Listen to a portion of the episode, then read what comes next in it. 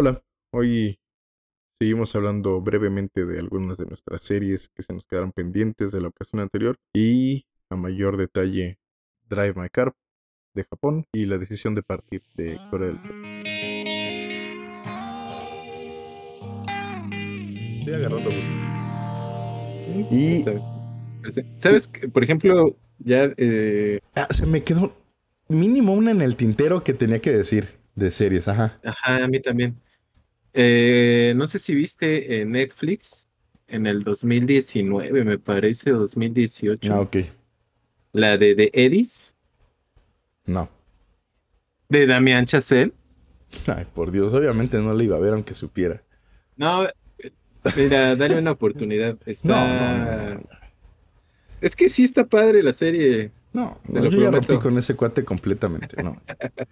Ya, ya hay gente que definitivamente no voy a volver a ver películas suyas. Michael Bay y Ah, es, es este del cuate, 2020. Es del Uf, 2020. No, no. Mira, y he visto todas sus películas, sin quererlo, pero Bueno, ve, mira, al 80% le gustó la serie. O sea, ah, pues bien por no ellos. es, no es como Babylon. Que eso era lo raro les gustó Ajá, que solo a los snobs. a los- exacto. Como a mí. Como y no sé por qué a ti no. porque no me gusta el cine malo. Puedo ver churros. Ay, Los churros sí me Ajá. gustan. ajá, Por ejemplo, Terrifier, esta onda de art de clown y demás. Ah, pero- no, le- no he, vis- no he visto ninguna. Ah, están bien divertidas. Bueno, ¿y a ti cuál se te quedó en el tintero? De series, este, Severance. No, no la he visto. Está en, en Apple TV. Mm, Eh. Fíjate que no he visto ninguna de Apple, pero hay varias que, por ejemplo, quiero ver esa de Good Morning America, ¿cómo se llama? Ok, sí, este. Una con Morning Jennifer Show, ¿no? Aniston, ¿no? Ándale, creo que- de Morning. Show. Sí, sí, sí, le he visto. Quiero ver esa y quiero ver esa de Ted Lasso, que también tiene como mucho Ay, no. hype. Puta, ¿Ya la viste? No. Uy, sí, sí, la vi pirata. sí. No, no, no. no. ¿Y no está Eh, chida? Los que eran muy fans. todos esos de- semis son... ¿Es un robo? semis, Todos los semis que tiene. Los semis y los Oscar, ¿qué? O sea, Sus si nos vamos a basar en eso, diríamos que Forrest Gump es mejor que Pulp Fiction. Bueno, pero es, es un parámetro, ¿no? A final de cuentas. Pues sí, de que al menos no está tan mala, ¿no? Pues no. Ah. Mira, la primera temporada sí me agradó. O sea, no mucho, pero sí estuvo divertido verla. Ya después como que no tuve tantas ganas de verla y luego escuché de gente que le había gustado mucho Ted Lasso que decía, no, no, esta cosa como que te cobija, te abraza y está muy padre, pero ya estuvo. O sea, pura bondad y pura buena onda ya no tiene sentido si el personaje no avanza. Y de gente que era muy, muy fan de esa serie, entonces ya escuchándolos a ellos y pues ya para qué, ¿no? O sea, no tenía muchas ganas y así menos. Pero ma, mira, ahí está Severance y e- es ciencia ficción, pero no utiliza ningún elemento, mm, o sea, no, no hay efectos especiales costosos, es solamente el desarrollo de la historia y el manejo de cámaras y corrección de color. Y se acabó. Lo importante es la historia. Y sí, sí, sí te la recomiendo un montón. Viene la segunda temporada. Sí, que he escuchado por ahí que hay problemas.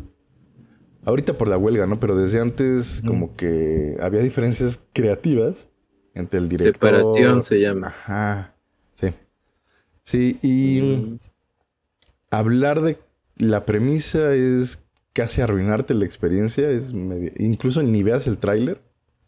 A mí me llamó la atención por lo que decía el compositor O sea que tú tienes Apple TV. Esa la vi con una prueba de una semana. Fue mi primera prueba. Y Apple TV ahorita la me ofrecieron una prueba de un mes que incluía Apple Music, ese sí lo tengo. Y este y Apple TV por 200 pesos. Y dije, va. Por un mes, va. Para ver una otras series que pues sí, no me han gustado tanto. Y contenido de ahí que tampoco me ha gustado mucho. No creo que valga la pena más que para ver las suscrito. cosas importantes. Ajá. Según yo fue de lo mejor que hubo el año pasado, ¿eh? Y no sé por qué no hubo tantas cosas alrededor de ella. Es una... ¿Viste Maniac? En Netflix. No. Con Jonah Hill y Emma Watson. No, Emma Stone. ¿No? no. Ah, pues es como una cosa muy similar, igual ciencia ficción. Bueno, La Pues entonces tienes tarea en de ver. mis- Sí. Ah, del 2018. Sí, sí, sí. Sí. Sí, Jonah Hill y Emma Emma Stone. Fíjate que, por ejemplo, ahorita estoy viendo una en, en Disney Plus que se llama, bueno, se llama Amer- Chinese American Born, pero le pusieron ni de aquí ni de China. Traducciones, ajá. Ni siquiera es- está este, doblada a español latino, no sé por qué razón. Pero salen, por ejemplo, todos los. eh, pues sale Michelle Yeoh y sale también el, Mm. el, pues, el que sale con ella en Everything, Everywhere, All at Once. Eh, pues está. Tiene mucho esta onda de Jackie Chan, ¿no? Por ejemplo, las Mm. peleas. Sí, Michelle Yeoh es buena para eso. Ah, pero está, está bastante entretenida. Digo, para ¿Dónde está? de Disney. En Disney. Sí, no sé si tengo ganas de ver algo que sea así como eh, bastante entretenida. Bueno, Soy pero lo que me, ¿eh? lo que se me hace, sí, bastante. Ajá.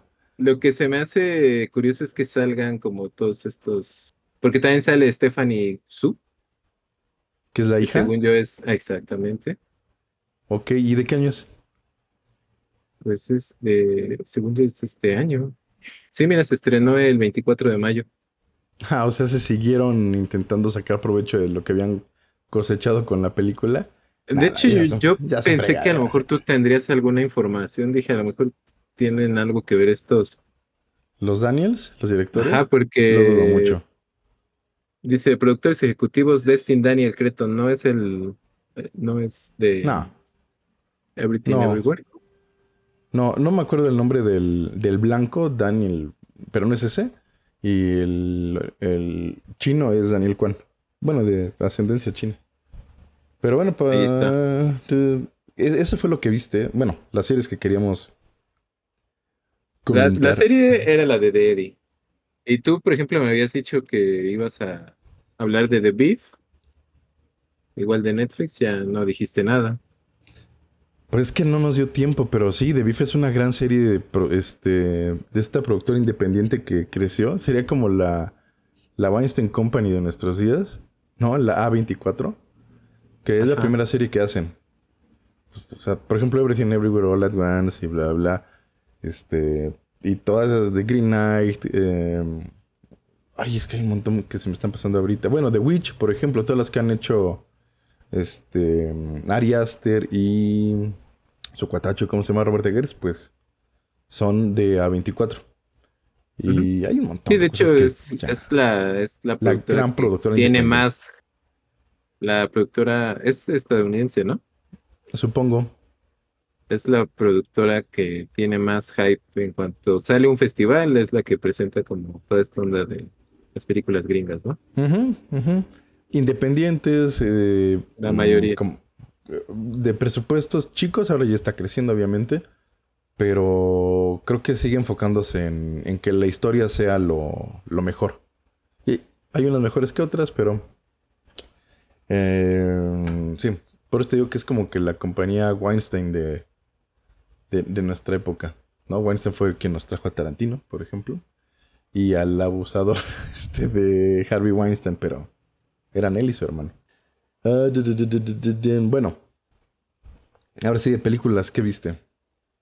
Este, pues vi The Lobster, Ujú. Nimic. Bueno, que no es película, es cortometraje. Es un corto, ajá. 19 minutos, me parece. Sí, Y esta película. Ah, la de la coreana de La decisión de partir. La primer- las primeras dos son de Yorgos Lántimos, ¿no? Así es. Este director que ahorita está siendo muy aplaudido literalmente en diferentes festivales. Recibió esta, esta ya tradicional ovación de pie de ocho minutos. Que la verdad yo ya no sé qué tanto significa eso. Pues le Por- aplaudieron, por ejemplo, a Woody Allen. Mm, todo un tema ahí, ¿no? Todo así. Una controversia por las acusaciones que tiene. demasiado controvertido, diría yo. Pero sí. Y de hecho, no sé qué tanto has tú estado como checando las notas del Festival de Venecia, pero pues ya hay quien dice que es su mejor película, muy seguramente la última y la mejor. Mm. No lo sé. ¿De quién? ¿De Woody Allen? Ajá. Pues viene esta cosa, ¿no? Como lo habíamos comentado de con este Ennio Morricone, que le dan un Oscar, le habían dado un Oscar a la, a- por, por trayectoria, pero al final le dan un Oscar por música original en los ocho más odiados de Hateful Eight de Tarantino, cuando como pues me parece que no, ha sido- no fue su mejor trabajo, pero como no lo habían premiado haber- antes. Haberlo tomado en cuenta por pues, cuestiones previas, ¿no? Ajá, ajá. Como que ahí por sentimientos de culpa dijeron, no, ya déselo porque, porque ya se nos va. Y sí. y se probable. Y se fue, sí, de hecho sí. Había un concierto que, que estaba programado en México un poquito antes y ya lo canceló. Y ahí, eh, ese sí lo sufrí porque tenía muchas ganas de ver a Ennio Morricone ahí en vivo. Ya, pues no se me hizo. Que, por Y- ejemplo, ya era muy popular, eh, bueno, o llegaron a ser populares, por ejemplo, los trabajos de La Misión, eh, uno de sus trabajos más significativos, y los westerns de Sergio Leone, ¿no? Eh, esos son los que le dieron como que el, el inicio de su carrera, pero en los 90 tuvo un nuevo impulso también muy de la mano con lo que hizo con Giuseppe Tornatore. En Cinema Paradiso, La leyenda de 1900, la música De hecho, mira, fueron así como corriditos. En el 86 La Misión, en el 88 Cinema Paradiso. ¿Es el 88? Y Cinema en el Paradiso? 84 era así una vez en América. Uf, gran película. De Sergio Leone. Y bueno, le dan la el premio a la trayectoria y el premio después ya por el soundtrack o mejor música en una película, pero pues en el 2018 creo fue. Ya el pobre hombre, híjole. Apenas si podía. Y creo que va a ser La el de, caso de con Hateful Eight fue en el Woody 2015. Allen. Mira. Uy. Sí, hombre, pues a ver qué pasa con Woody Allen. Me gustaban mucho algunas películas de él. Bueno, me gustan mucho algunas películas de él, pero. Oh, pues sí me gusta, pero me está costando trabajo separar esto de, La del cuestión artista de personal su- de... Su obra, Ah, ¿no? Sí.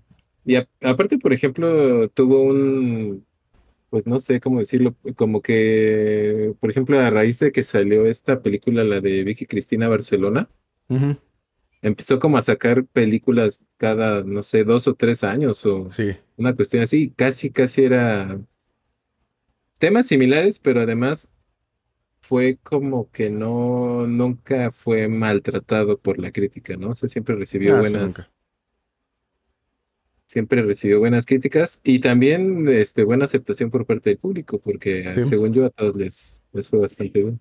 Ujú. Sí, creo que nunca ha realmente tenido un bajón en cuestión creativa. Pero pues sí, lo de su conducta, pues sí le termina afectando. Porque sí, ya vemos, por ejemplo, por ejemplo, Michael Jackson, ¿no? Yo ya no puedo escuchar su música igual y, y sí me gustaba bastante. Pero con eso de que le gustaba ver si hay niños, tápense los oídos. Con eso de que le gustaba, de en serio, tápense los oídos o quítenlo un ratito. Con eso que le gustaba ver anos de niños, era como que, ay, caray, este cuate está muy raro. Según el documental sé. que está en HBO, esperemos que, Me gustaría que eso no fuera cierto, ojalá, pero. Sí, así más o menos me pasa con Woody Allen y lo que él ha hecho. Entonces, eso fue lo que viste. Así es. Yo vi, ¿te acuerdas que te dije que tenía ganas de ver como churros? O, Ajá. Pues vi Pacific Rim de Guillermo el Toro. ok, sí, pues sí. Pues me encanta esa película, o sea, sí es un churro, pero me encanta y este, algunos dicen que es como que agarró sus juguetes y pum, los puso a chocar, ¿no? Pues se puso a jugar con ellos. Como que es la película de Hollywood de anime, ¿no? El anime llevado a, sí, sí, sí, sí. a la a live action, digamos. Ay, está, y es buenísima, pero ¿sabes qué también estaba notando? Que digo, los efectos de esa época, en teoría, no son tan buenos como los de hoy. Y sin embargo, todo lo que veo me parece muy real. Está muy bien cuidado todo el, el CGI Fíjate y la por ejemplo, composición. Esa Ujú. película, la 1, Ah, sí, porque- es la única que existe para mí. Sí, la, que dirigió Guillermo del Toro. Que la vi en, en el cine y sí fue así como que Está padre. sí era un espectáculo visual Sí, muy no. visual Eh, y de sonido también.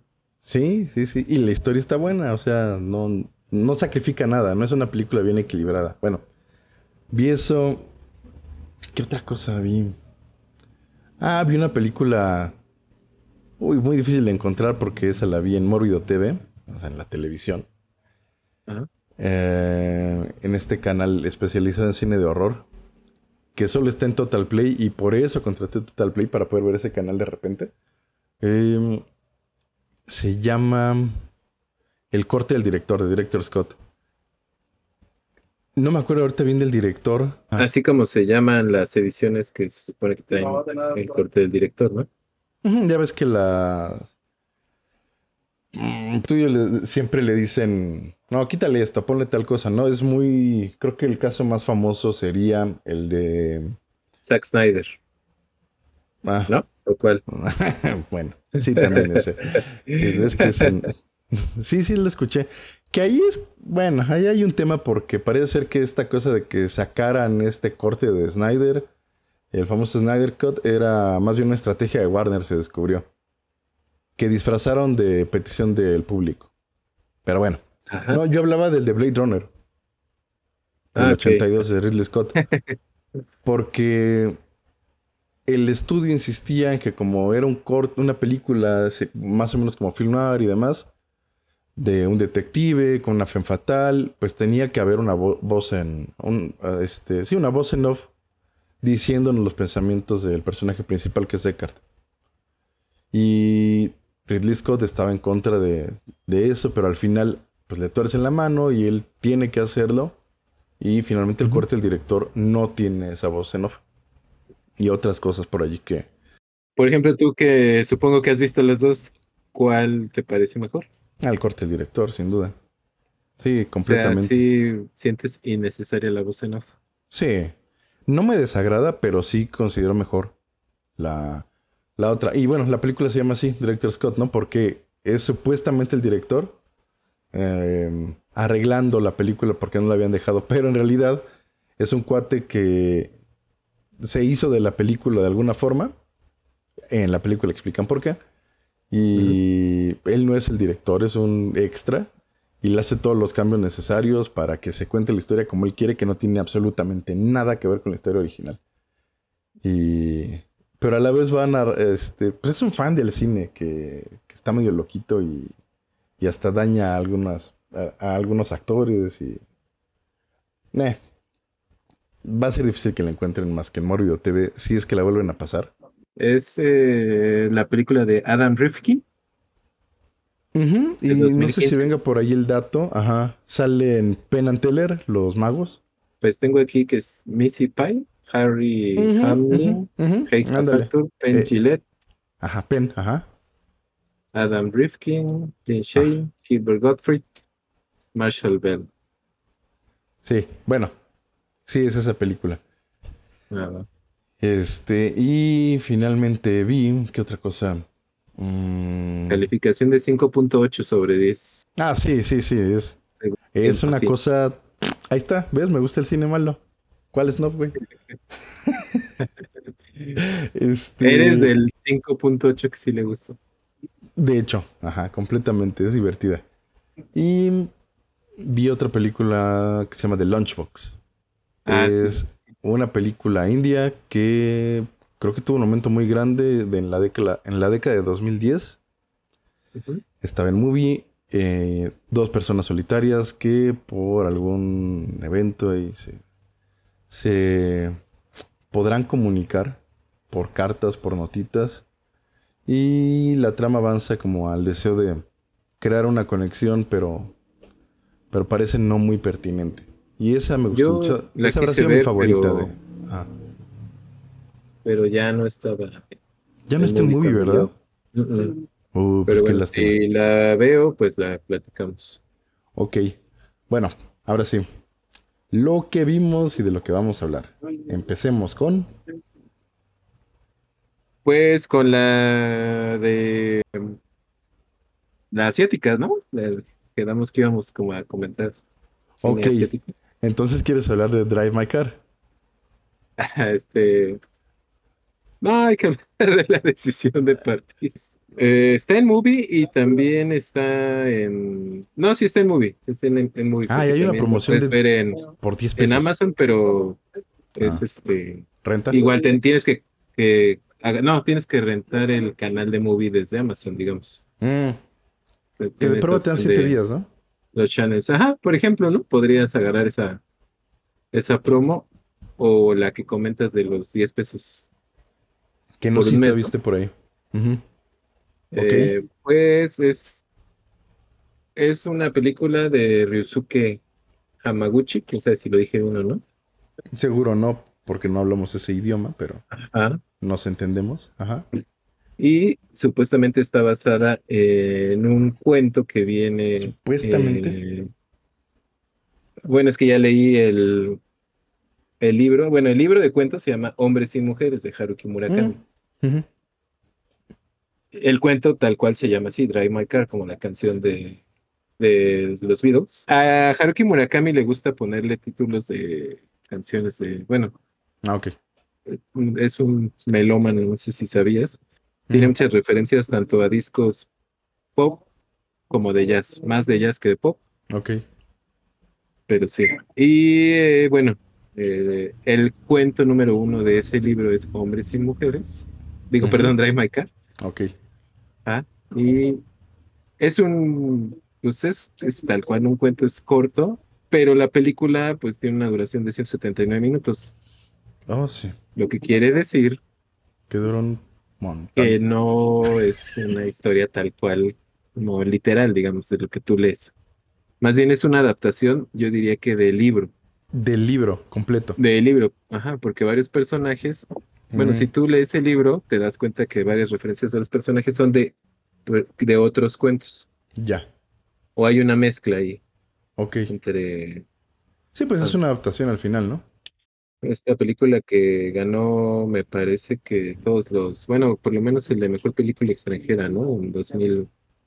¿En serio? o ¿Esa fue la que 2022. ganó? Ajá, Si Dios no mío, ¿le recuerdo, ganó a Titán? sí. ¿Qué es eso de Titán? Titán, esta película de Julia de Cordón.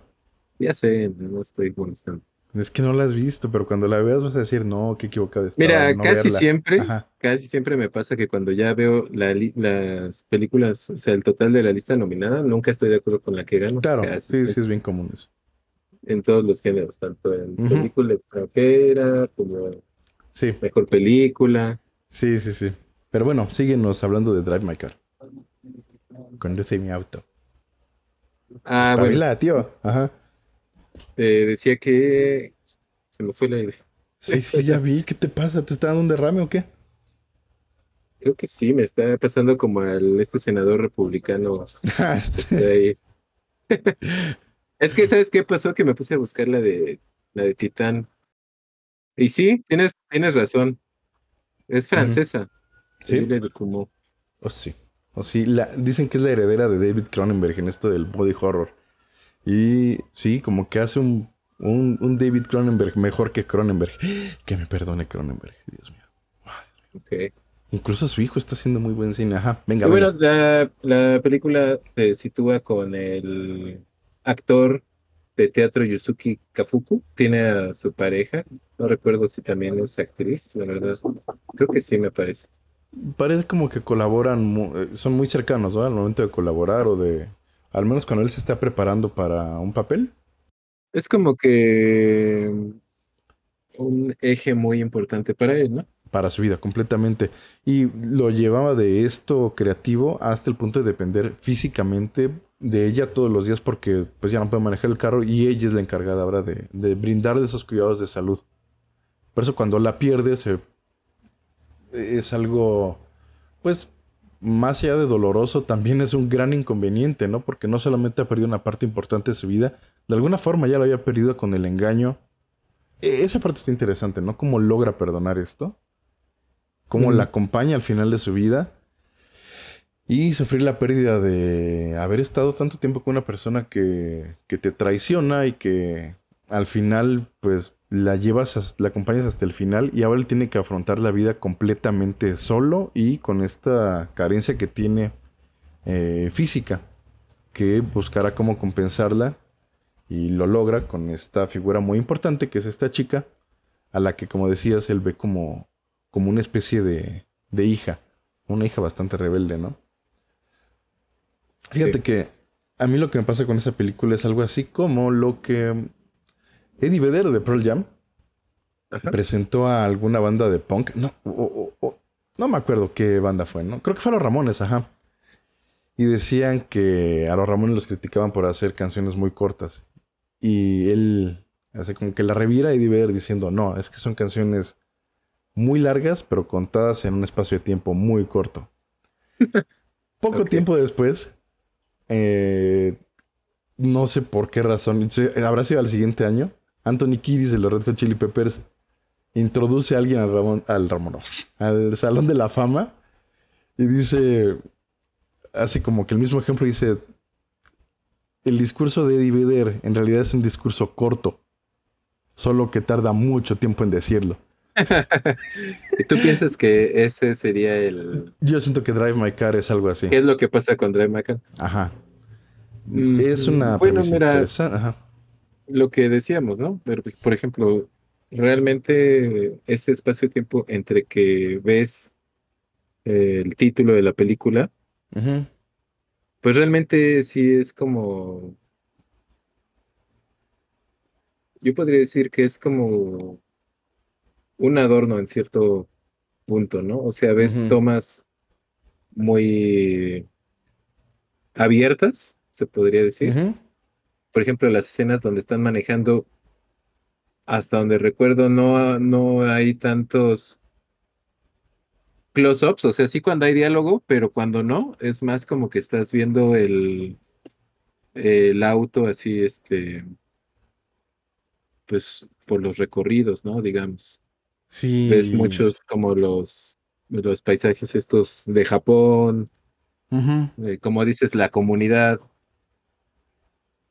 Sí, me parece que eh, sí es como más larga de lo que debiera, sobre todo porque te digo, como está basada en un cuento, o sea, el cuento tampoco es que te dé. O sea, creo que en el primer acto ya te contaron lo del cuento. Mira, probablemente.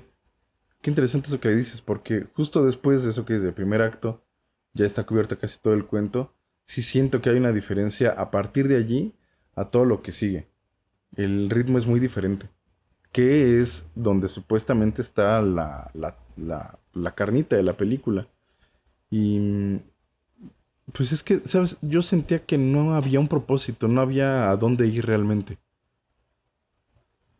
No sé qué estaba viendo. Y, y eso no me molesta, siempre que como que sea el entendido de que así va a ser la historia.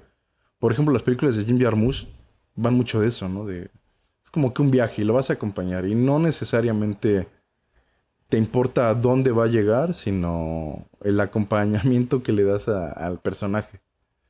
Y me gustan mucho esas películas, ¿no? Deadman, este, Stranger Than Paradise, este, incluso recientemente esta de vampiros, ¿cómo se llamó?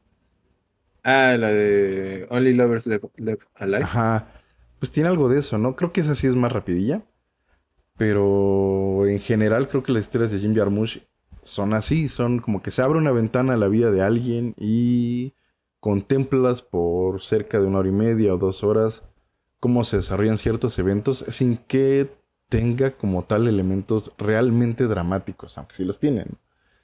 Mm. Y las disfruto, pero digo, o sea, comparándolo como que Drive My Car pudo haber sido algo así, pero no me, no sé, no me, me cansó la película, la verdad. Ajá, es que la premisa es como muy corta, ¿no? O sea, prácticamente, pues ya spoileré toda la historia, creo. De hecho, de las partes interesantes, ya. Creo que me parece más como, como mencionas con Jarmusch, es más como una experiencia, o sea, es como, eh, pues sí, disfrutar como toda esta cuestión que te está intentando. Pues es que ni siquiera creo que es como que quiera que empatices con el esposo, ¿no? Porque el esposo es, es un personaje ahí que no sé, llega, se ve como alguien dependiente, como dices, de, de su pareja, ¿no? Que- creo que el drama viene de esa dependencia que él tenía hacia ella. Ajá, y sin embargo no se siente tanto. Y la nueva relación que forma con su hija, pues, perdón, con la, Lo que parecería la que ser su hija. podría ser su hija. Ah, es como, digamos que es como lo que le podría dar esa nueva motivación, pues, de, de seguir adelante, ¿no? Sí, sí, ¿te parece eso? Porque mira, un Bueno, caso yo, similar. yo así lo entendería un poco. Ok, porque un caso en el que sí ocurre es en la serie que comentamos de Last of Us. ¿No? Un papá, pues, Ajá. En medio de esta catástrofe debido a una pandemia causada por un hongo, pues Ujú. va a tener una pérdida grande y ya no tiene ninguna esperanza de vivir, está amargado, se ha vuelto bien cínico y al final pues le encargan una chamaquita y él dice, "Oh, es que yo ahí la llevo, ¿no? Pero la odio, me- me- no la soporto. Pero en realidad se está cerrando cualquier tipo de relación porque las pérdidas le han dolido mucho y él ya no está dispuesto a sufrir nada, mucho menos a causa de una persona y mucho menos a causa de alguien tan vulnerable como una niña de como 15 años. Y muy a su pesar, empieza a sentir mucho cariño hacia ella y conecta muy fuerte con ella y quiere protegerla a toda costa y todo el drama ocurre en esta nueva relación a la que él estaba renuente. Ahí sí Pues lo veo. también creo que eh, tiene mucho que ver con que pues el personaje de Bella Ramsey, o sea, ves, ¿cómo te diré? Entrañable, bien Sí. desarrollado. Exactamente. Y por ejemplo, la chica esta que es chofer, pues es como lo opuesto, ¿no? Es totalmente, Pero eso no sería Este- pretexto para, para que el personaje sea flojo. O sea, sí el personaje puede no tener características agradables, pero debe tenerlas. ¡Fum! Acaba de pasar una moto haciendo un montón de ruido. Creo que acabas de dar en el clavo. Me parece que los personajes no son tan. no están tan. tan bien. Como, es como si el director no supiera muy bien quiénes son las personas que está dirigiendo. ¿Qué hacen los personajes? Y tal vez tenga que ver con algo que escuchaba decir a Craig Massin, por cierto, guionista de Oh. Chernobyl este, y de The No. Last of Us. solo no, solo no me cuentes lo de la ardilla. ¿Cuál ardilla? Ah, del castor, perdón. ¿Cuál castor? Ah, no, no, no, ese es Ah, David no, Mamet. ese Otra vez fue- confundiste. Sí. Otra vez confundiste. sí, maldita sea. Eh, bueno, lo que él dice es que a veces eh, ellos tienen un podcast, él y John August. Sí te había dicho eso, ¿no? John August es uno de los guionistas que utilizó en los 2000 eh, Tim Burton para películas como El Gran Pez, este, la fábrica- Charlie la fábrica de chocolate, bla, bla, bla. Eh, en el caso de, bueno, Craig Mazin dice que a veces a algunos guionistas o cineastas, creadores, tienden a plantear un concepto muy alto de los deseos de una persona, de sus pérdidas, sus sufrimientos, sus conflictos, y olvidan la parte más básica, que son las lo, lo que nos conduce en la vida, ¿no? El, el- el comer, o sea, tener suficiente alimento, eh, luchar o huir. Por eso dicen que son las cuatro Fs, ¿no? Este, food, fight, fly y mating. Dicen reproducirse. Ajá. Y dice Ajá, que sí, sí, sí. muchas Reproducirse veces... con F. Ajá, sí, mating. Este, muchas veces tratan a los personajes como si no tuvieran esta parte más baja e instintiva de que tienen que ver con la preservación. Y que eso a lo mejor crea personajes sí muy complejos, pero carentes de esta parte con la que puedes empatizar. Independientemente de si el personaje es agradable o no. ¿No? De repente puedes empatizar con un villano porque está luchando por, por demostrar algo o porque tiene estas pulsiones que no controla y lo vuelve inter- interesante. Hannibal Lecter es un gran ejemplo de eso, ¿no? Es una persona pues despreciable, pero también tiene algo con lo que conectas porque finalmente es humano. Tal vez en el caso de Drive My Car, esta humanidad se ve un poquito diluida por el concepto tan alto que está utilizando. No sé si también eh, sea una cuestión como de De que odio todo. la- no, de la cultura, o sea, de pues, la Probablemente del también. japonés en sí, Probablemente, sí, es que probable. a lo mejor ah, pues a ellos les conecta diferente, ¿no? Pero No tuvo si éxito me- en todo el mundo. No sé si me explico. Sí, me parece que como obra cinematográfica tal cual, o sea, una historia visualmente muy buena. Y lo que Mm. siento es que a veces se queda muy larga en varias partes de la trama. O sea, la trama creo que no da para, para estirarla tanto. Sí, como que se les olvida la cámara y regresan una hora después y dicen, ah, bueno, pues ya lo metemos a la película, ¿no? Y sí le dan mucha importancia a la parte de los diálogos, o sea, como que pretende ser como muy filosófica. Pero ¿te- ¿tienes alguna línea de diálogo que digas, sí, claro? esto"? Exactamente. Sin embargo, no te puedo decir, ah, sí, cuando dice esta línea, cosa que, por ejemplo, co- comentábamos, ¿no? En la mejor, la peor persona del mundo, yo creo que Claro. te acuerdas de varias líneas, ¿no? Sí, sí, sí, momentos, diálogos Porque- completos, porque ideas. te conectaron, te, como que te dijeron algo. Ujú, ujú. En el caso de Drive My Car, por ejemplo, yo eh, ubico más esta parte cuando la chica le, bueno, su esposa, Ujú. está como contando ¿Historias? estas historias que me, que estabas explicando. Pero pues eso no debería de ser como lo más importante, ¿no? Debería ser como toda esta cuestión de la tragedia que está sufriendo.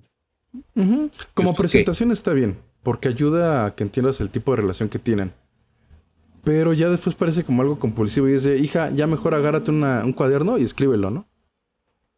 Y bueno, ahí está, creo que haciendo una pequeña reflexión sobre Drive My Car. Pues parece Ah, carente de algo, ¿no? A ver, ¿la recomiendas? Mm, pues sí. ah. Ah, digo, es que tampoco es eh, como que tengan que evitarla, ¿no? O van a perder su tiempo. No, pueden, pueden disfrutar de esas cosas, como dices tú, de, de la fotografía. De la historia, tal vez no hay tanto que decir. Y A, a lo mejor también, dependiendo del estado de ánimo en que la También, vea cada, también. cada quien, puede ser Claro, que logren conectar claro. con ciertas situaciones, ¿no? Ahí está Drive My Car, está en Movie. Esa creo que va a estar mucho tiempo allí, la van a poder checar. Y ahora sí, la película que creo que ambos nos gustó. Bueno, ¿te gustó? La que sigue, Este, la otra no, asiática. No, te gustó. A mí me encantó. Ah, sí me gustó. sí me Yo gustó. sé, yo sé. De- No, no te vas a poder vengar de lo de Babylon, no te queda claro, ¿verdad? no me la vas a poder aplicar. La, la viste porque Old quién Boy es? cumplió Ah, de exactamente. Park Chan-wook Ajá, el director Park Chan-wook. ¿Qué más dirigió él? va- ¿Estás a punto de decirlo? bueno, de las de las que llegaron a este lado del charco, según yo, eh, la doncella, Fierce, Ujú. y, y creo que las más famosas serían estas de Old Boy, este... y la de eh, la simpatía por la señora venganza, ¿no? Exactamente. for Lady Vengeance. ujú, Que es un tema recurrente en él, esta, esta venganza muy Que antes violenta. de esa sacó, y antes de Old Boy sacó la de la simpatía por el señor venganza. Ujú, Exactamente. Esas son las tres películas, yo creo, más reconocidas de Park Chan-wook. Creo que de un tiempo para acá es como que más interesante el cine coreano que el cine japonés, ¿no? Mm, no, no lo sé. Digo, tengo una película que me gusta mucho que se llama Audition, que acabo de comprar el, DVD el Blu-ray de Arrow. Y pues también está muy padre.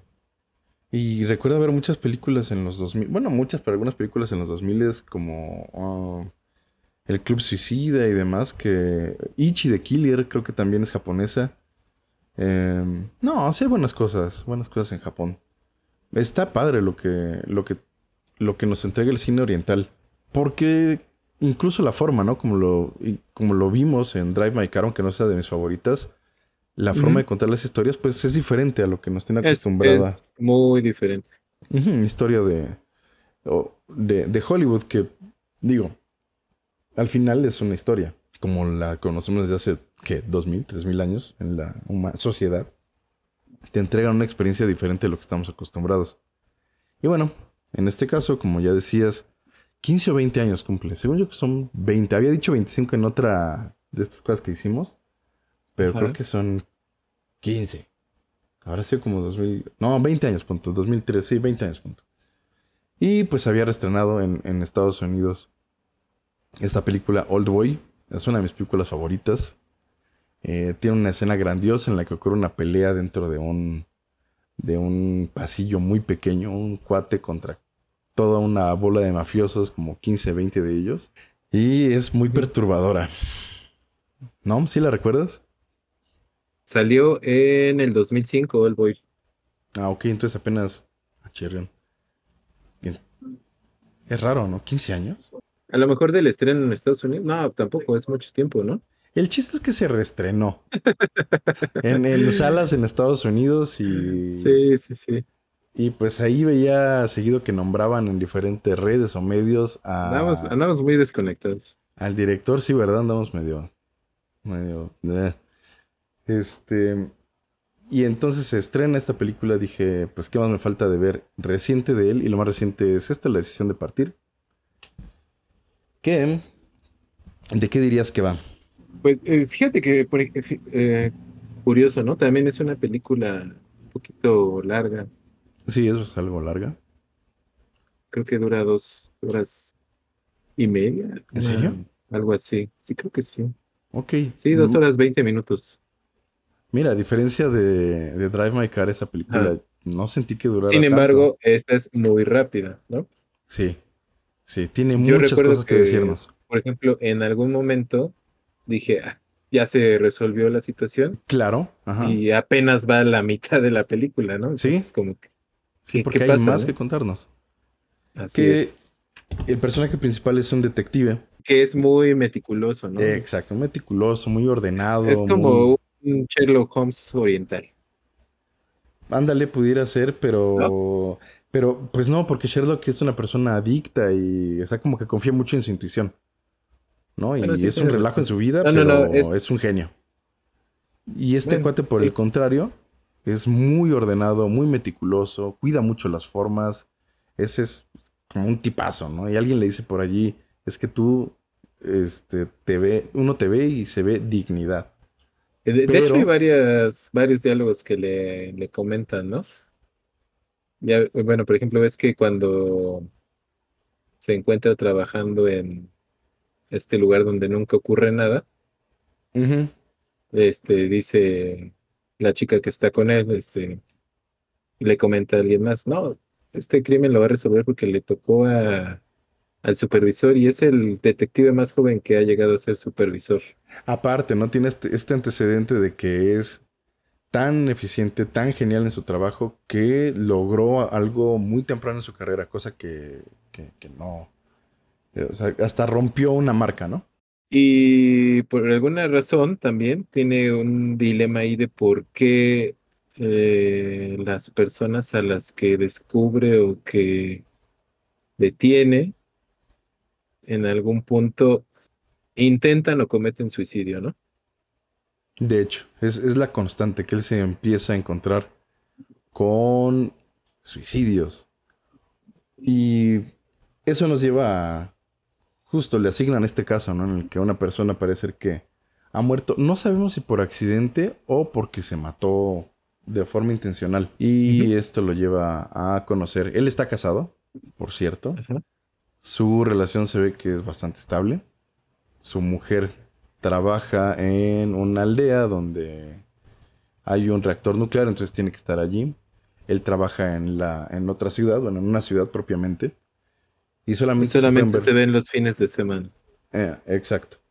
Y por ahí alguien le decía a ella, y lo comentan, ¿no? Que, que el índice de divorcio entre parejas de ese tipo, pues, es muy, muy alto.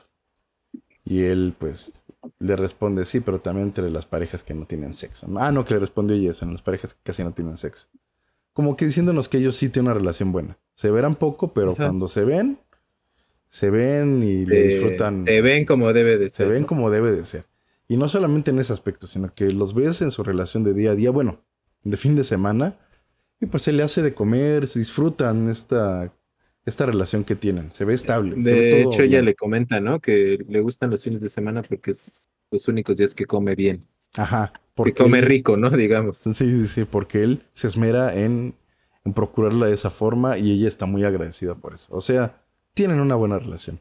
Pero una vez que ocurre la muerte Pero de una todo se persona... complica, Ajá. ajá, eh, con este caso, mm, porque, eh, pues, eh, él empieza a hacer todas estas indagatorias de qué es lo que realmente ocurrió y pues no logra como conectar los puntos, ¿no?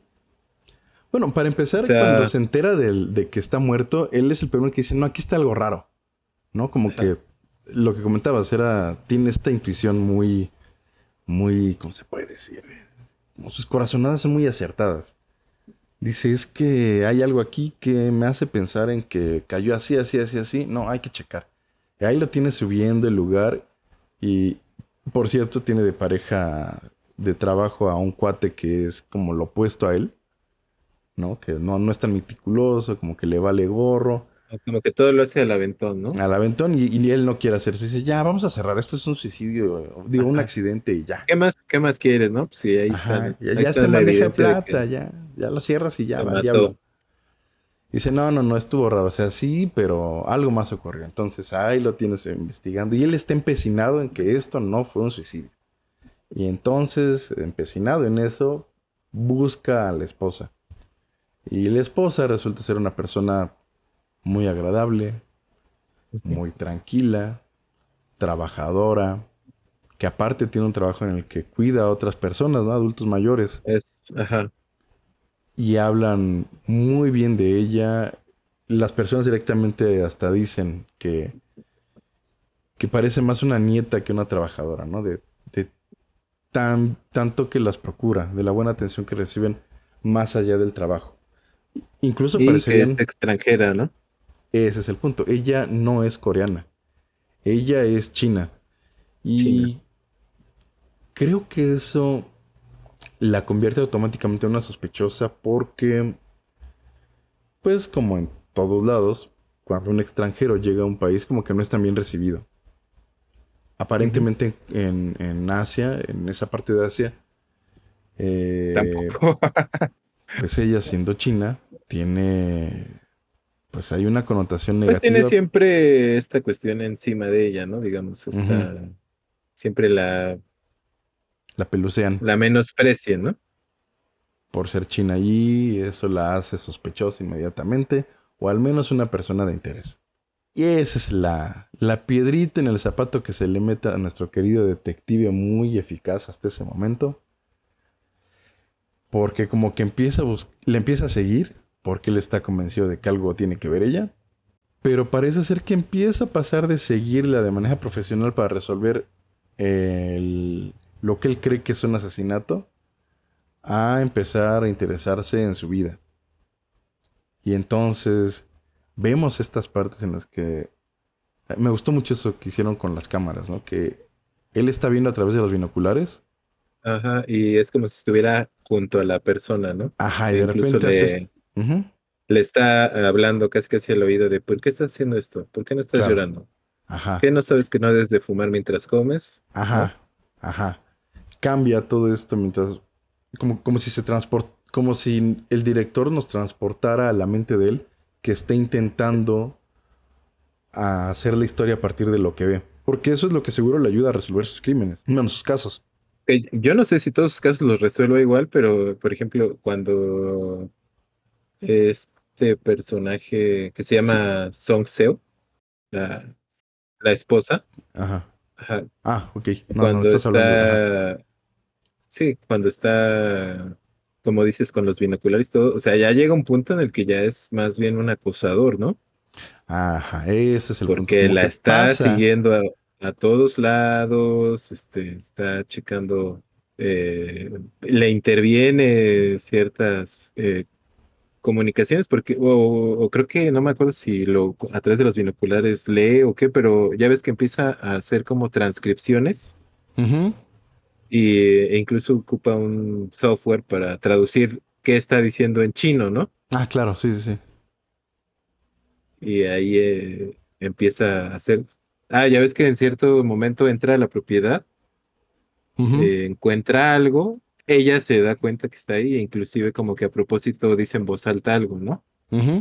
Y él lo graba y cuando lo, es, cuando lo traduce, como que se queda así de, ¿Qué es que me quiere dar a entender, sí, ¿no? Sí. Ajá. Y entonces empieza esta relación a hacerse más cercana. Él se ve seducido por esta mujer, aunque parece ser que ella no le está seduciendo. Aunque gradualmente, y, bueno, es que está interesantísima la verdad la relación que empieza a crearse con ella, ¿no? Porque parece ser que no es una, pues que la va a separar de, su esposa, con quien tiene una relación buena. Y... Ay, es lo que te decía, no sé hasta qué punto podamos hablar de ella sin entregar tanta... Las partes interesantes. que te eche a perder la experiencia. Ajá, porque por ejemplo él tiene insomnio y pues digamos solamente que gracias a ella encuentra una forma de lidiar con el insomnio. Pero es el momento en la película donde está peligrosamente cerca de esta mujer. ¿No? Como que ya, ya está rompiendo la barrera de todo lo... Ya no solo lo legal, lo legal sí lo rompe. Pero yo creo que de lo ético, de lo moral. El conflicto de intereses ya se perdió. Y crea un conflicto de intereses. ¿no?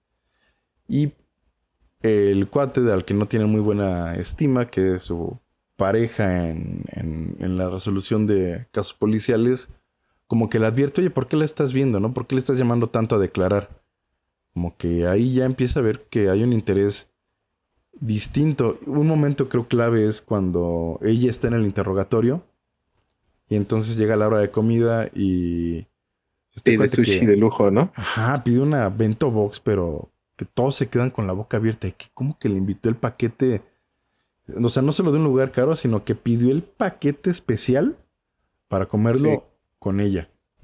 Que hasta la cajita es como de madera, ¿no? Ajá. la cajita la que les llevan las cosas. Súper lujoso, una cosa de verdad. sí, este. ¿Cómo se puede decir? Vamos, un dispendio que hace para comer con ella dentro de la sala de interrogación, aunque todos estén viendo. Y eso ya te habla de. Fíjate que esos pequeños símbolos que utiliza el director en el cual notas por qué es importante nuestra relación que se crea a través de, momentos como las comidas. Eh, sirven para, para que nosotros nos demos cuenta de que esta mujer se ha vuelto algo importante en su vida. Pero, como buena película de este género, que pudiera ser una película de detectives, vamos Solamente es un giro en la historia, ¿no? O es una es una pequeña parte nada más. Es como inicia, digamos. Pues esa es la película que, que nos gustó a los dos. En las que estamos de acuerdo en muchas cosas. Y está en. Yo la vi en Prime. La, la renté por 60 pesos. Ah, sigue estando en renta. Ah, tiene un detalle que a mí no me gusta tanto. Ahora creo que podemos hablar de que no está tan chida esa película. Ajá. Y creo que abusa un poquito del sentimentalismo. O sea, si viste Old Boy y luego ves esta, como que pudiera verse. De entrada, como que no pensarías que es el. bueno, es que, por ejemplo, como decías, ¿no? Eh, ¿Por qué se hizo famoso Park Chang-wook? Pues justamente por esa trilogía, ¿no? De películas bien violentas. De Señor Venganza. ¿Ichi de Killer no es de él? No. Bueno, pero el señor y señora Venganza y Lo con mucha seguridad, pero no estoy tan seguro. Ajá. ok. Este. Y de hecho, eh, pues yo le había perdido por ahí el. El rastro, ¿no? El rastro a, a él hasta. Me parece que hasta de Handmaiden, que fue como que dije, ah, mira, es igual de, de él. De Park Chan-wook. Pero sí, ya, ya es un cine más, como más dramático, más elaborado. Bueno, Dolby también es un poco dramática, pero. Súper dramática, pero la violencia así. Exactamente, la violencia, visual está tremenda. Aquí no quiere decir que no haya violencia, ¿eh? Solo es de otro tipo. Ah que termina es menos explícita, digamos. Mucho menos explícita, pero creo que también bastante perturbadora. Pues sí, eh, por ejemplo, las los crímenes, digamos, eh, los las personas que quedan asesinadas, pues sí ves ahí un poquito gráfica la situación, pero nunca llega al grado de lo que llegas a ver en las peleas o en las, las mutilaciones y Ah, eh, o sea, decía, o sea, nunca ves cómo le cortan la lengua a alguien, ándale, ¿no? como en otras películas de él sí vemos. Así que, sin embargo, sí me tenía preocupado lo que iba a pasar, las acciones que estaba tomando. el Siempre tiene la expectativa, ¿no? Ajá, y sí te tenso y, te, y hay un momento en el que dices, ya no vayas por allí, por favor, ese camino no es el adecuado, ya ibas bien, Dios mío, ¿qué estás haciendo? Pero a la vez lo entiendes. A la vez dices, sí, claro. Y vamos a lo mismo, ¿no? Aunque puede entregarnos un concepto alto, no se olvida del personaje que es humano, que el personaje que necesita alimento, que necesita alguien con quien compartir la vida, con quien sería una potencial pareja para reproducirse y demás.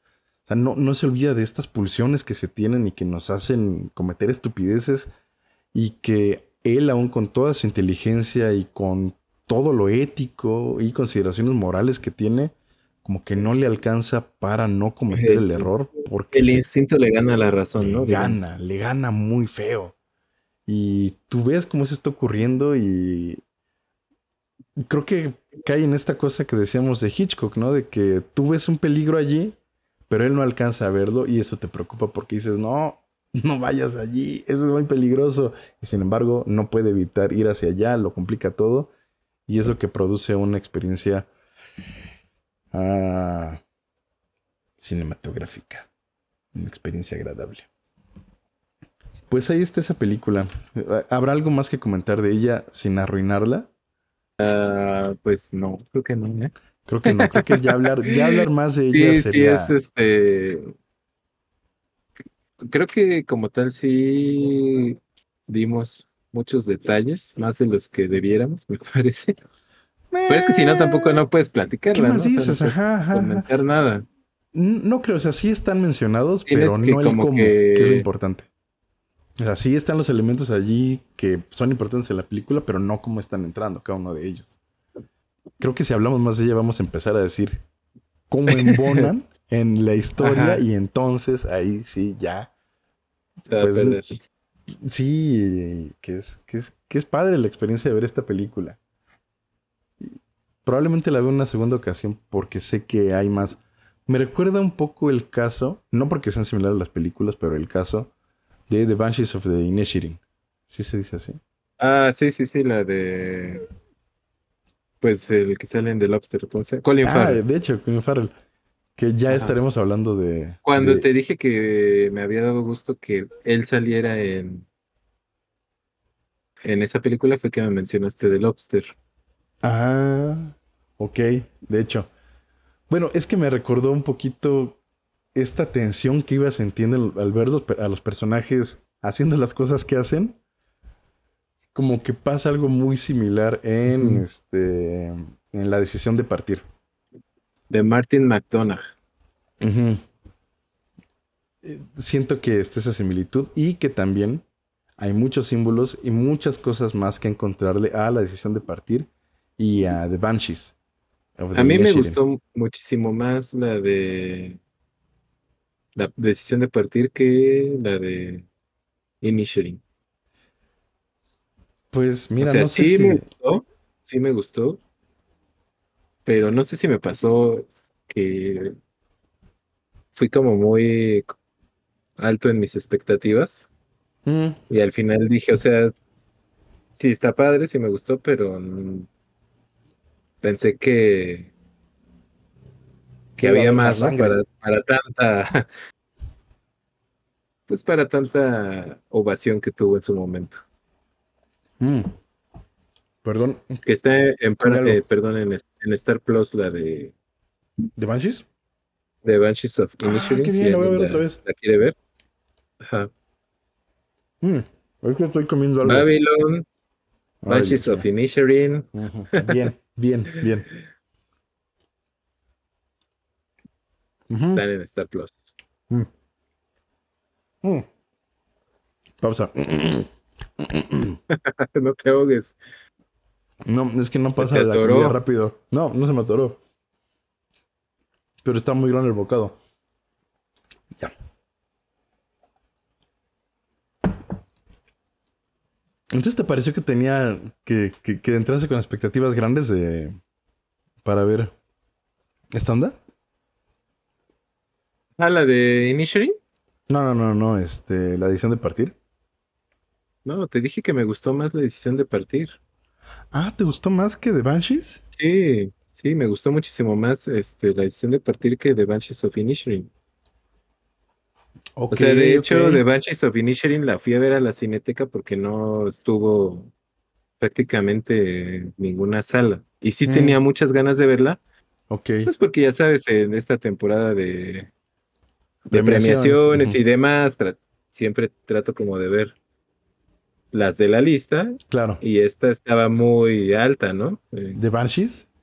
en nominaciones, sí, tuvo bastantes nominaciones. No, a mí me gustó muchísimo esa película. Mm, vaya que ya habíamos dicho con qué había competido, ¿no? Pero yo creo que, mira, sí, de ese año, o sea, de 2022, las que siento que son ya clásicos es lo que ya comentamos, Tar. Que por supuesto que es una gran película que, que se va a convertir incluso en una especie de estudio para quienes se dediquen al cine después. Em, The Banshees es otra que me gustó mucho para eh, de esa temporada. Y otra también muy, muy olvidada, muy... O sea, ni entró a la conversación. Fue este, una que se llama Men. Men, dirigida por... Ah, se me fue el nombre. Pero sale Jesse Buckley. Jesse Buckley, que es este, en Chernobyl, eh, Ludmila, Ignatenka. Y bueno, en esa película de Men, ¿ya habíamos hablado de ella? ¿No? Creo que hay una especie de... mm,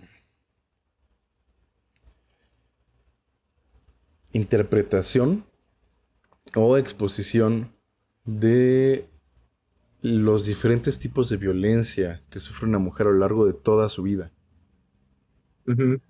Ella está solamente en una, en una cabina porque... pues, de Alex. Garland. Alex Garland, claro, que me encanta porque hizo este Ex primero Ex, Machina. Maqui- Ex Machina y después esta película para Netflix que también creo que no pegó mucho, pero me parece genial con Natalie Portman y otra vez su nombre seguro lo tienes toda la mano. ¿Cómo se llama?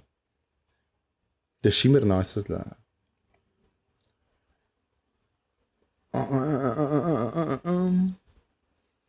Te estás buscando, ¿verdad? Porque Sí, yo- sí, Ok, sí. sí. La película es. Eh, Aniquilación.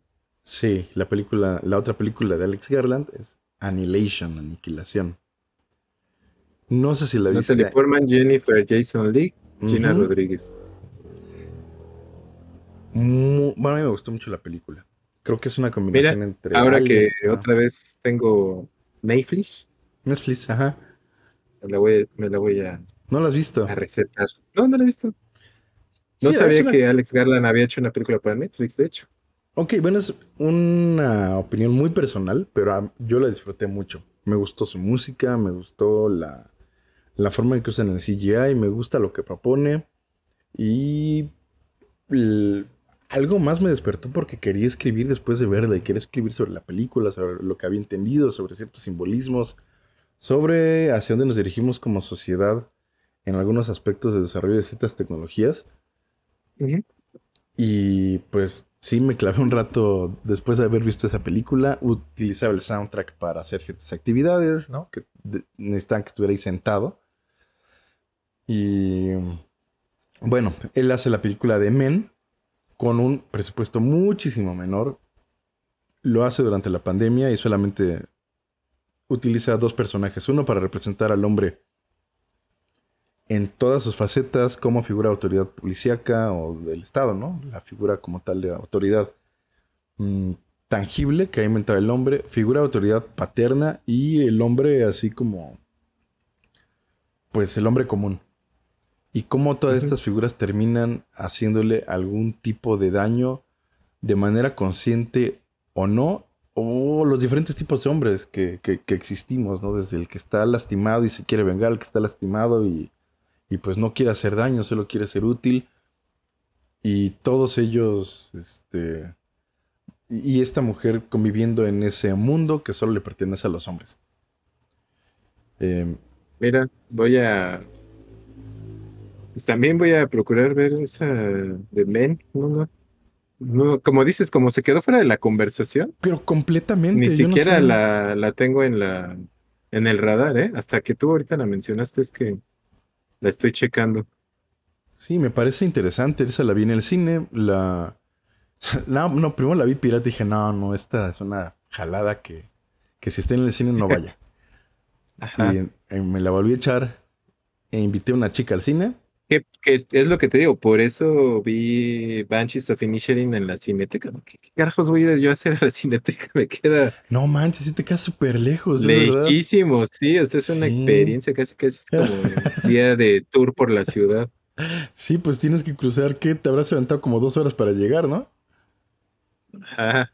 Sí, sí está bien largo ese viaje. Y, recuerdo que cuando vi, te, digo, cuando vi Banshees of Inisherin dije, o sea, sí me gustó, pero a, lo mejor hubiera disfrutado más ver otra película. Híjole. Bueno, es que todo lo que te tuviste que hacer para verla, creo que sí tiene que ser como la experiencia completa. todo el viaje debe haber sido bueno, todo, todo ese día debe haber sido bueno para poder disfrutar la película al 100. En mi caso fue diferente. Yo la verdad me fui caminando a verla. y pues sí, la disfruté un montón. Voy a verla otra vez este fin de semana. Y pues yo creo que... ¿Qué? Pues llegamos al final y decimos de nuestros pendientes. Bueno, retomando nada más. Eh, vimos este Drive My Car, que está en Movie. Drive My Car. Movie ya pensándolo bien, no sabemos si. Bueno, yo no había conectado mucho con ella, tú sí, pero ya empiezas a ver que tal vez no tanto. ¿No? Ah, te digo que como experiencia cinematográfica, bueno, la vi en el 2021, ¿no? Quedamos que salió. O sea, sí. me. La disfruté, o sea, me gustó. Es de esas que, por ejemplo, sí me hubiera gustado ver en el cine. La vi en, en video, pues. Ajá. Ok, sí, sí entiendo eso. Por ejemplo, me pasó así con The Silence de Martin Scorsese, que fue de, no, este era para ver en el cine, ajá. Ajá, pues sobre todo por esto que te digo, ¿no? De Lo los... Visual. Exacto, todos los, los planos, o sea, me parece que es una película, eh, no sé si decir hermoso ya raya en lo cursi.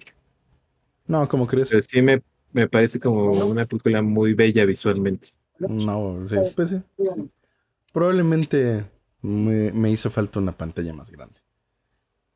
Porque yo ni con eso. Pero bueno, ahí está, está en movie. Y la otra fue la decisión de partir de Park Chan-wook.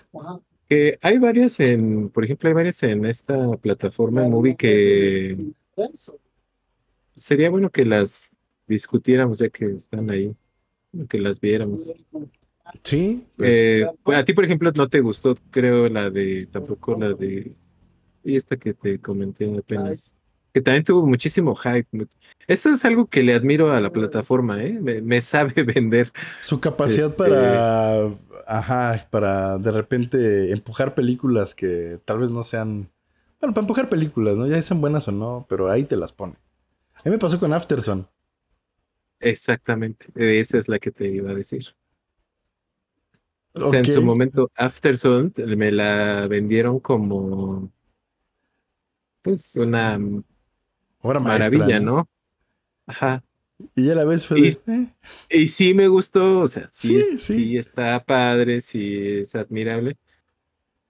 Otra que, por ejemplo, pasó de noche, ¿no? Porque sí estuvo muy. este, para nada que. En los festivales. Claro que no. Sí, pasó de noche, o sea, no, no la tomaron en cuenta, según yo. Pues la figura de Paul Mezcal ahorita está así como ¡pum! esa película lo catapultó ya a papeles. No, pero por ejemplo, en los Oscar, digamos que es la más importante, no estuvo tomada en cuenta. ¿O sí? Según yo no estuvo tomada en cuenta. Mm, no, no, no, obviamente no. Porque para empezar no es una película. Por ejemplo, tomaron más en cuenta la del Triángulo de la Tristeza, que estuvo ah, qué gran película. Bueno, en esa misma. Este... No, ya el Triángulo de la Tristeza está en otro nivel tanto de manufactura, dinero, personajes, o sea. También está Todavía La- está en movie, ¿no? O no. Eh, no, pero sí está en Prime. O en Amazon, sí. Una de esas Ajá. dos. Pues mira, ¿qué te parece si en la próxima que dijimos ver cine de Yorgos Lántimos, ¿verdad? Ajá. Ah, bueno, a todo esto, nos, como siempre, nos dispersamos. Ajá. Pero bueno, es- se supone que eh, tenemos muy presente, no, no se supone, más bien tenemos muy presente a Yorgos porque eh, en el Festival de Cine de Venecia, seguramente a ti y a todos los que son como Seguidores muy seguidores de las cuestiones del cine, ajá, pues les estuvo llegando esta situación de que la, su nueva película Poor Things, si mal no recuerdo se llama, con Emma Stone, Ajá. es una obra maestra o poco menos que eso. Pues Según toda la crítica, por lo menos toda la que fue a Venecia. mira, ahí es cuando me empieza a hacer ruido Eh, algo, porque yo su película de Lobster me gustó muchísimo, pero pues nadie la peló. Em, antes de eso El corto, por ejemplo, de Nimic, Ah, es una. primero vi The Lobster y luego vi el corto y dije, ah, mira. O sea, Sí. este cuate tiene esta onda como ya, así está de loco el güey. Ajá, de Me doy dando meterse cuenta. en cuestiones de confundirte con la realidad o crear una Ajá. realidad muy extrema. Como No. unas, ¿qué serían? ¿Como distopías? Di- Ajá, puede, puede, The Lobster es eso, es una, es una ciencia ficción distópica, pero sin que Sí. tuvieras elementos comunes a la ciencia ficción. Es una ciencia ficción. Dura, bien hecha, dura, así, bien planteada, así de, de librito. Digamos que lo contrario de Denis Villeneuve. Completamente, lo visual O queda... sea, en cuestión visual, exactamente. Ajá, vi- visual Es más de, de, CGI. como de pensarle, ¿no? Como de... Ajá, porque tampoco es que lo visual esté mal en el de Lobster. Tiene No, unas tomas que a mí me recuerdan a la cuestión- Tarkovsky. La cuestión de la fotografía me gustó muchísimo, ¿no? Ah, ajá, sea, exacto. O sea, las escenas eh, en el bosque y todo esto, o sea, genial. Que la Las parte escenas de desoladoras Ajá, ajá. también. Y, y curioso, lo, Eh. lo que serían las consecuencias de no tomar una decisión que tienen que tomar, y por lo cual tiene el nombre de la película de Lobster, pero este nunca la vemos, pero la dibuja en nuestras mentes. Pues, No Ajá, logra sí. eso. Logra eso. Sí. El, el- el mono este está muy chido. Después hace esta ¿Qué, película. qué otra, a ver, qué otra has visto de Yorgos? The a ver Killing of the si Sacred logramos Deer. comentar más, más de... The Killing of the para que no nos quedemos nada más con The Lobster, ¿no? Ajá, The Killing of the Sacred Deer. Ok, déjala busco para poderla... Donde también sale Colin Farrell, sale este, su es, un médico, su esposa es Nicole Kidman y el muchachito con quien mm, ocurren diferentes eventos es... Ay, ¿Es. ¿El sacrificio del siervo sagrado? Ajá, ajá. Ah, ok. Es este chavito Igual que- es Colin Farrell. Sí, Ah, mira. sí, mira, y tú diciendo que ya no hace nada, que está olvidado, que ahí me lo tiene Me dio- tirado. Yo lo tenía súper olvidado a Colin Farrell, ¿eh? Tú o sea, no que sabía que había hecho este trabajo de... Pues digamos que sí, tal vez sea mi culpa, un poco. Es tu culpa. Pero como sea, me dio muchísimo gusto verlo en, The en Vanishes. The Banshees of Inisherin. Bueno, es que ahí vimos que. Aparte, que saliéndose Lo voltearon a ver, ¿no? Ya, ya. No, más bien eso. digamos que Y qué bueno. No sé si eso también es algo que fíjate tiene razón Damien Chazelle eh, Sí, en cuanto a la 100%. crítica a Hollywood es Hollywood tiene mucho esto de que arropa de repente a un actor O y director, lo ves lo que sea. hasta en la sopa, ¿no? Sí, sí, sí. Volteas a ver y. ¡Ay, ahí está Colin Farrell! A Colin Farrell le Ah, pasó a en, Greta en la en un momento. A Colin ¿qué Farrell le aquí, pasó, sea.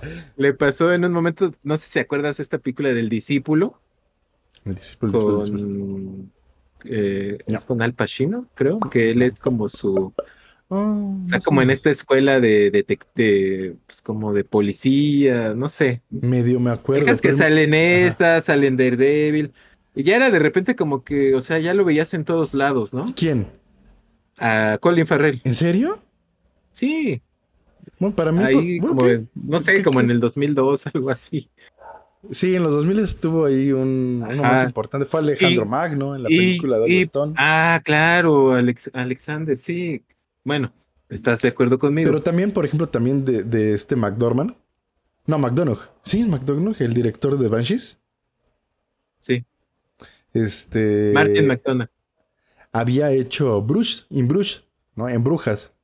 Es una película genial ajá, sobre estas Pero mismas dos ya- personas. Ajá. Ahí ya estaba él como más olvidado, ¿estás de acuerdo? Ándale, así como que ya O sea, lo no- habían no, paseado ya por no- un montón. Ajá, Y él lo retoma, ¿no? Para hacer esta película en Brujas. exactamente. Otra joya. Más ¿eh? bien, más bien creo que él lo, lo rescató en esa. Puede que sí, puede que sí. Pero eso fue en 2007, creo. O sea, o 2010. O sea, no es Pues tan nueva la rato. película. Sí, ya Ya, tiene rato. tenía rato que no se hablaba tanto de Colin Farrell. Ajá. Y bueno, ahí esto otra Bueno, vez y el un- haberlo visto ahí otra vez y aparte interpretando este personaje tonto, digamos. por no, decir- no, no, por decirlo decente, menos. Es un hombre decente, ajá. El tonto del fella, pueblo, tal cual. Ajá.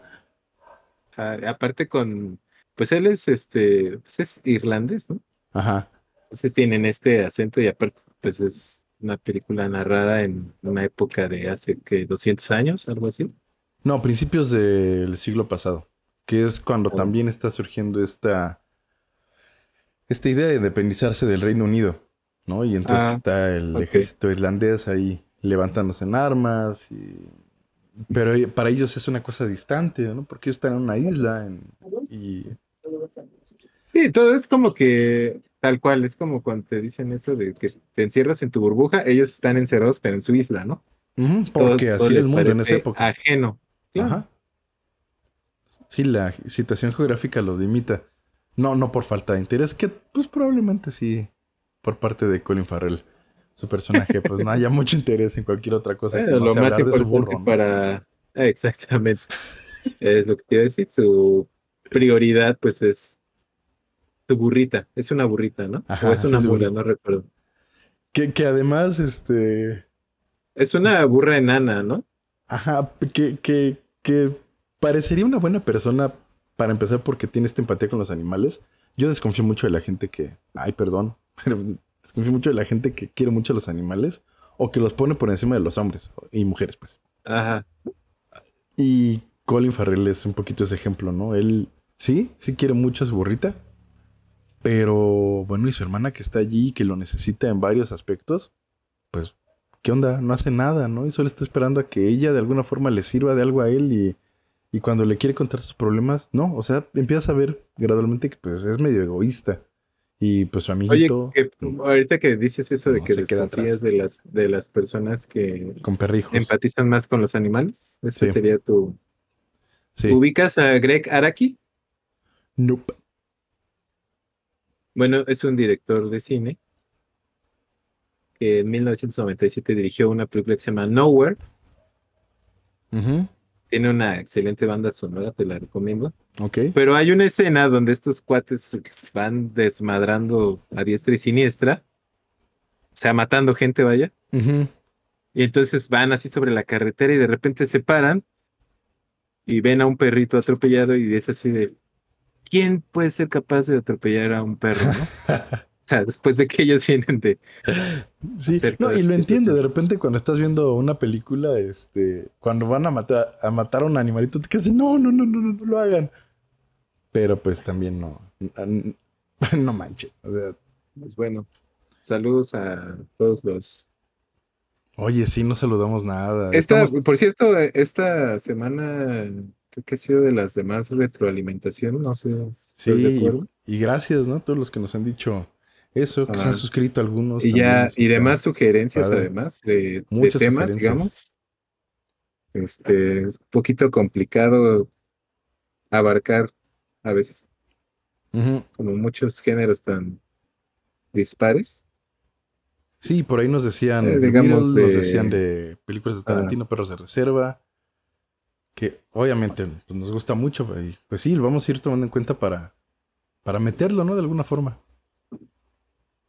Sí, que aparte es como que nos dejan tarea, ¿no? Porque tenemos que, Nos dejan para que no nos pase como ahorita que queremos hablar de Drive My Car y como ya tiene rato que la vimos y así, pues ya ni nos acordaba. ¿Y de qué va, no? Puras pinches fallas, pero bueno. Al igual, lo- bueno, en fin. Sí, sí, no pasa nada. Este. ¿Quieres dar redes sociales? Yo sabes qué. Por si alguien quiere, porque es creo más sencillo la comunicación así. Ya Ajá. había cerrado Twitter, pero lo voy a abrir de nuevo. Solo para poder estar en comunicación. Perfecto. Lo que pasa es que llegó Trump otra vez y dije, no, ya, se acabó. Ya, esto ya murió. Pero, meh, Ah, ya le abrieron cuenta ahí en. sí, o sea, fue así. Vi su cuenta abierta, publicó algo, porque aparte te lo ponen porque te lo ponen, ¿no? Porque es su cuate este inútil de Elon Musk. Y este. Que- Y dije, se acabó. Ay, bueno, ya no nos compete hablar de esa situación, pero. O sea, ¿qué onda? Creo que sí se va a acabar el mundo, ¿no? Sí, claro que se va a acabar. Ya viene Trump de presidente. Es- este, y, sí, sí, ya, ya fue, ya fue. Esto ya fue. y su amigo ahí, Elon Musk, este. También haciendo de las suyas, ¿no? Creo que. Creo que esa película de Don't Look Up ya no va a ser como que. Como que una comedia este, inocente. Creo que va a ser una profecía de lo que realmente va a ocurrir. Como le terminó pasando a películas como Idiocracy, ¿la viste? No, No me digas, es que un amigo y yo decíamos que primero pues era como una cosa ahí medio profética y luego se convirtió, es- o sea, de, de risa, ¿no? Y luego se convirtió como, eh, como, bueno, pues terminó convirtiéndose en nuestra realidad, en el que la gente más imbécil estaba a cargo de todo. Entonces, Bueno, pues como, o sea, por ejemplo, pues así pasó con Trump, ¿no? Era como, primero era como un chiste, ¿no? por eso, de- por eso, ajá, hasta en Los Simpsons, ¿no? sí. ¿Cómo se trató? Por eso Ay, ya. Idiocracy, pues era un chiste, luego una Y- profecía y ya y de repente, güey, ya es el presidente de Estados sí, Unidos. Sí, sí. Y ¿Qué ahí está, ¿eh? Y luego el cambio climático que no se ve que esto vaya a cambiar. Eh, sí, ya, ya fue, ya fue. Bueno, pero mientras disfrutemos del cine. Que nos agarre viendo películas el fin del mundo. bueno, yo en Twitter estoy. Sí, sí. Le hicieron el feo, no sé por qué, pero, pero a mí sí me gustó. Este, estoy como protoánima. ¿Tú quieres dar algún lugar para que te encuentren?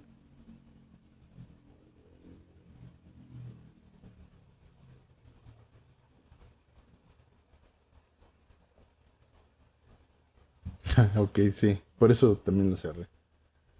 Yo en las dos estoy como protoánima, en Twitter y en Instagram. Bueno, también Facebook, pero pues eso ya tiene mucho que no lo veo. ¿Y tú? Lo que nos, lo que nos queda. Vean Don't Look Up también en Netflix.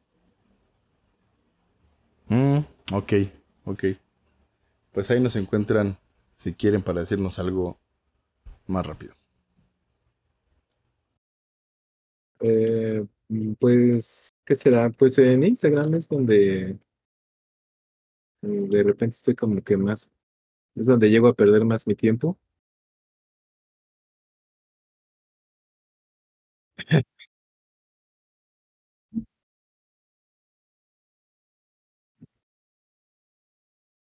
Estoy como Korhal, K-O-R-H-A-L, D7, como la canción de Nirvana.